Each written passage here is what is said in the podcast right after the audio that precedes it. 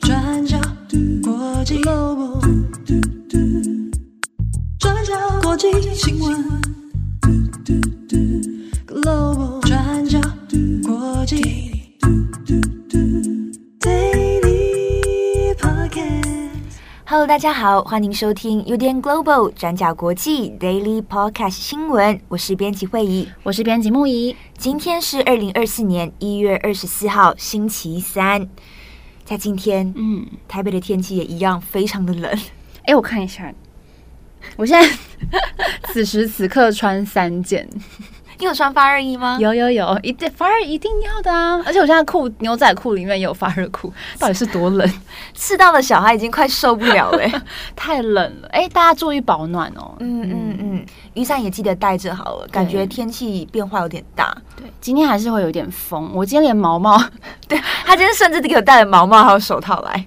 我想说，这人是在英国吗？对，你一看到我就说，你现在是在英国吗？对，太冷了，而且我耳朵很怕冷。嗯就是很容易会有冻僵的感觉。好啦，Anyway，反正 我就是一个怕冷的人。好，那在今天呢，我们有两则的国际新闻要跟大家分享。好，那我们今天第一则要来看美国共和党在新罕布夏州的初选。共和党第二场初选一月二十三号在新罕布夏州举行，竞争双方是前总统川普，还有前美国驻联合国大使海莉。那截至美东标准时间晚上九点半。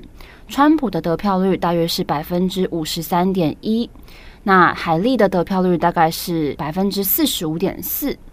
那以目前的状态来说，虽然还没有完全开票完成，不过川普已经确认赢得了超过半数的选票。那他也是一九七六年以来第一位在爱荷华州还有新罕布夏州的初选都获得优势胜利的共和党候选人。那海莉在稍早也已经在竞选总部发表了谈话，他祝贺川普拿下新罕布夏州的初选，但是他也表示他会继续拼接下来其他州份的初选，像是二月二十四号是南卡罗来纳州的共和党初选，海莉曾经在这里当过两届的州长，也是他的家乡。那之后呢，会继续推进到三月五号的超级星期二。到时候会有十五个州跟一个地区同时举行共和党初选。那海莉也强调，他跟川普之间的竞争还没有结束。那在佛州州长迪尚特宣布退出共和党初选，而且转向支持川普之后，海莉也成为川普争取党内提名的唯一对手了。不过，我们回看近半年以来，原本要角逐共和党总统候选人位置的，其实有好几个人。例如说，原本还有前副总统彭斯，还有代表南卡罗来纳州的联邦参议员史考特等等，再加上川普、迪尚特、海利，总共有七个人。不过，除了川普跟海利之外，这些人都纷纷宣布退出。那川普他也几乎获得了所有退出竞选的人的支持，包括史考特还有迪尚特等等。好，那路透社在一月二十二号的时候出了一篇分析报道，在讨论到底为什么川普他带着巨大的争议，不但自己在任内两度被弹劾，而且他身上又背负着四个重大刑事官司，但是他还是有机会来代表共和党，在今年十一月大选跟现任总统拜登来竞逐总统大位。路透社简单列出了四大原因，我们来一个一个看。第一个是 unhappy voters，就是选民在美国现在的经济状况之下，实在过得太苦闷了。虽然数据显示，川普卸任的时候失业率是百分之六点三，然后现在已经下滑到百分之三点七了，也接近历史新低。但是大部分的人还是认为自己的薪资跟不上生活开销。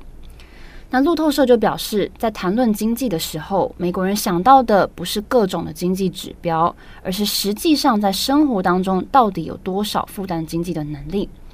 而民调显示，尽管川普提出的政策建议都是比较偏模糊的，不过很多选民还是觉得，比起民主党人，啊，其实指的就是拜登，比起民主党人，川普会更好的来管理经济。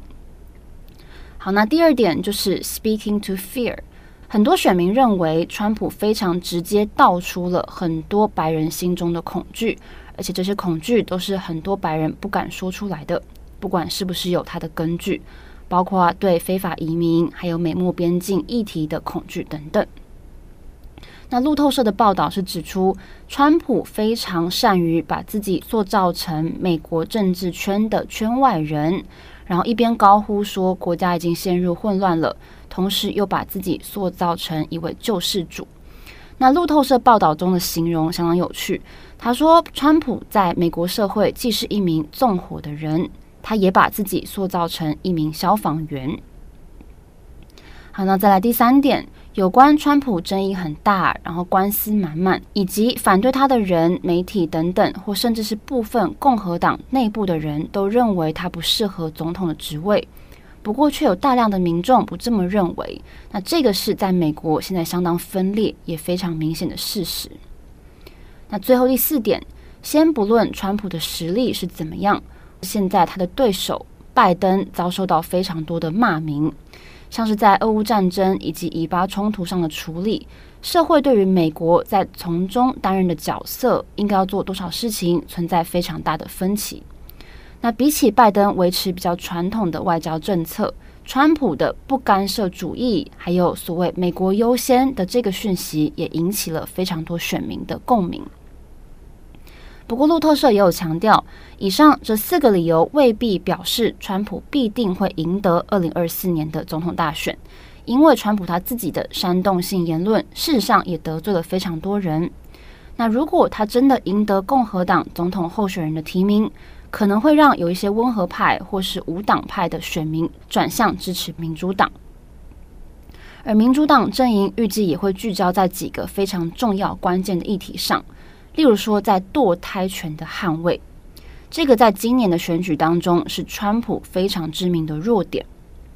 副总统贺锦丽他已经被拜登的竞选团队赋予这个重大的任务，就是成为宣导生殖权的重要人物。像是在一月二十一号，他就到威斯康星州就堕胎权的问题展开全国的竞选活动。贺锦丽表示，如果川普再度当选总统，他一定会试图在全国每个州份都终结堕胎权。也就是说，如果人民把票投给川普了，那等同于是支持全国堕胎禁令。那这一天，一月二十一号，刚好也是罗诉韦德案裁决五十一周年的时间。不大也记得，川普在他担任总统任内就任命了几位保守派的最高法院法官，然后进而让二零二二年的时候让这个裁决被推翻。所以，民主党在擦亮这块招牌的同时，预计堕胎权的捍卫等等，也将会是民主党在今年选战的核心议题。好的，那以上是美国新罕布夏州的初选。好，今天的第二则，我们要来看土耳其批准瑞典加入北约了。那时间是在一月二十三号，土耳其国会以两百八十七票比五十五票，终于批准瑞典加入北大西洋公约组织，简称北约。土耳其总理厄多安预计会在几天之内完成签署。那北约秘书长、美国白宫还有瑞典都对此表示欢迎。这对瑞典来说也算是迈向重大的一步。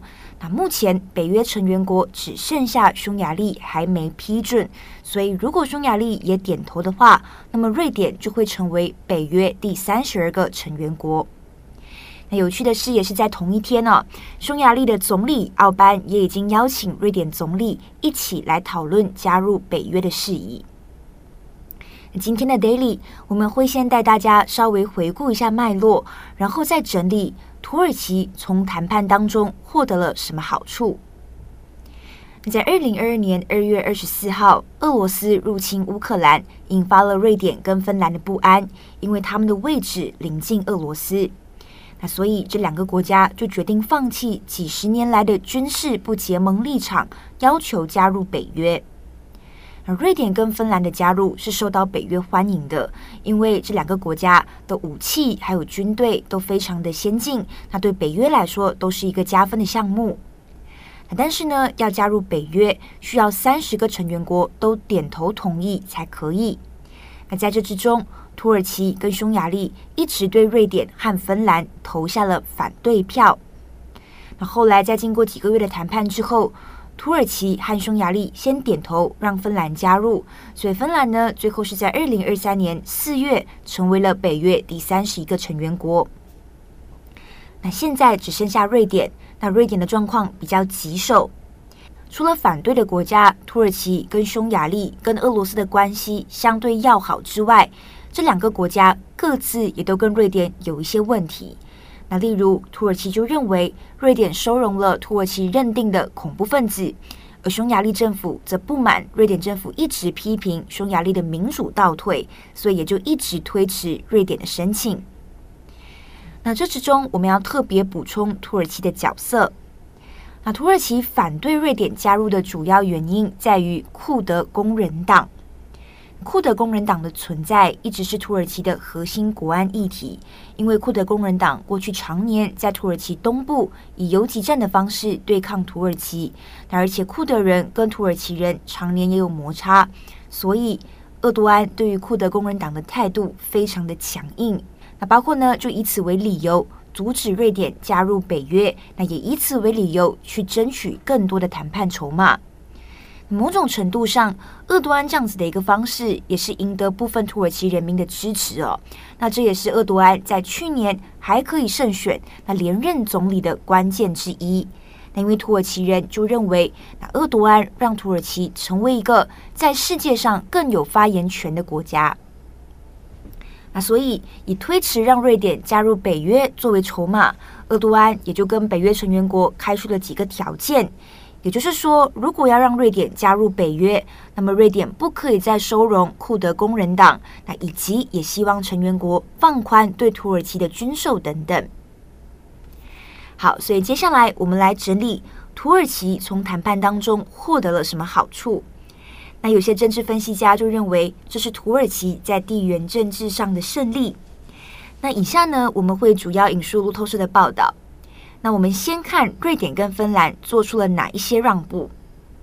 在二零二二年的北约会议上，土耳其就跟瑞典还有芬兰达成协议，要加强取缔库德工人党以及解除对土耳其的武器禁运。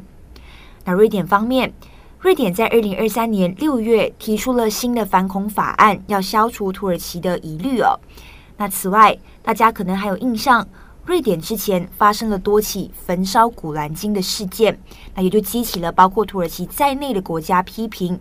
那之中的辩论也是，这到底是言论自由还是煽动仇恨等等。那现在为了要加入北约，那瑞典政府也正在研究是否要修改法律。阻止民众在公共场合焚烧古兰经。那芬兰方面，他们也同意根据个别的情况解除对土耳其的武器禁运。那之前之所以会执行武器禁运，一方面也是对土耳其侵犯人权的状况有所疑虑。那不只是瑞典跟芬兰，北约其他成员国也做出了努力。例如，荷兰就取消了对土耳其的武器禁运。加拿大也同意和土耳其重启针对出口无人机零件的谈判。那最后还有美国的 F 十六战机。那美国之前因为土耳其的人权记录而没有出售这款战机哦。那现在路透社就分析，在土耳其允许瑞典加入北约之后，这个 F 十六战机军售案应该也会加速。那不过呢，美国并没有提出明确的时间表。好，那么以上呢是相关的进度更新。大家可能也会好奇，匈牙利是不是会同意批准让瑞典加入北约？就目前的状况来看，瑞典跟匈牙利的关系也变得比较缓和了。总理奥班也已经邀请瑞典总理前往首都布达佩斯会谈。那不过，由于匈牙利的国会会一直休会到二月中旬。所以，瑞典如果要争取匈牙利的这个批准加入北约，还需要等待一段时间。好的，以上就是今天的 Daily Podcast 新闻。对，今天节目的最后呢，也稍微跟大家轻松分享，奥斯卡的入围名单已经出来了。对，大家赶快去看有没有自己喜欢的作品，或是奥本海默入围十三项提名，哎，超多超多，超多，不知道大家有没有看奥本海默？其实里面的蛮多入围的片单，我其实都没看过，嗯、我只看了就是呃，芭比跟奥本海默，因为我真的就是很在、嗯、之前有跟大家讲过，就是很后面的人，就是喜欢把就是观察大家的讨论完之后，然后再去看。对对对，我就是很在后面的人。嗯、对，里面有很多我自己也很好奇，一直很想看，例如说那个 Emma Stone 主演的那个 Poor Things，这也是我很想看的。还有之前哎，其实，在 Daily 上有跟大家介绍过 Netflix 的传记电影。Bradley Cooper 自导自演的那个《大师风华》这部也有入围最佳影片，还有最佳男主角。那好像可以先从这部开始看起，Netflix 的。对对对，传记电影很不错。对啊，那这边也可以跟大家分享的是一个台裔美籍导演，叫做江松长，他的短片《金门》入围了最佳纪录短片。对，这是台湾纪录片第一次入围奥斯卡，所以到底能不能拿下小金人呢？我们大家一起集气。对，因为他指导的这个短片啊，《金门》主要是拍了一些金门人的日常，嗯、那也会用外地人的视角去看一下当地的生活。嗯、那呃，现在网络上面针对这个姜松长导演的专访也有就是蛮多的报道，大家有兴趣的话都可以就是去参考看看。对，来参考这个强势问鼎奥斯卡的作品，对，相信大家会很喜欢。嗯，对，希望有机会可以看。嗯。好的，那祝福大家有一个美好的一天，记得保暖要做。我是编辑木怡，我是编辑慧怡，我们明天再见喽，拜拜，拜拜。转角 l o 转角新闻 g l o b a Podcast 新闻。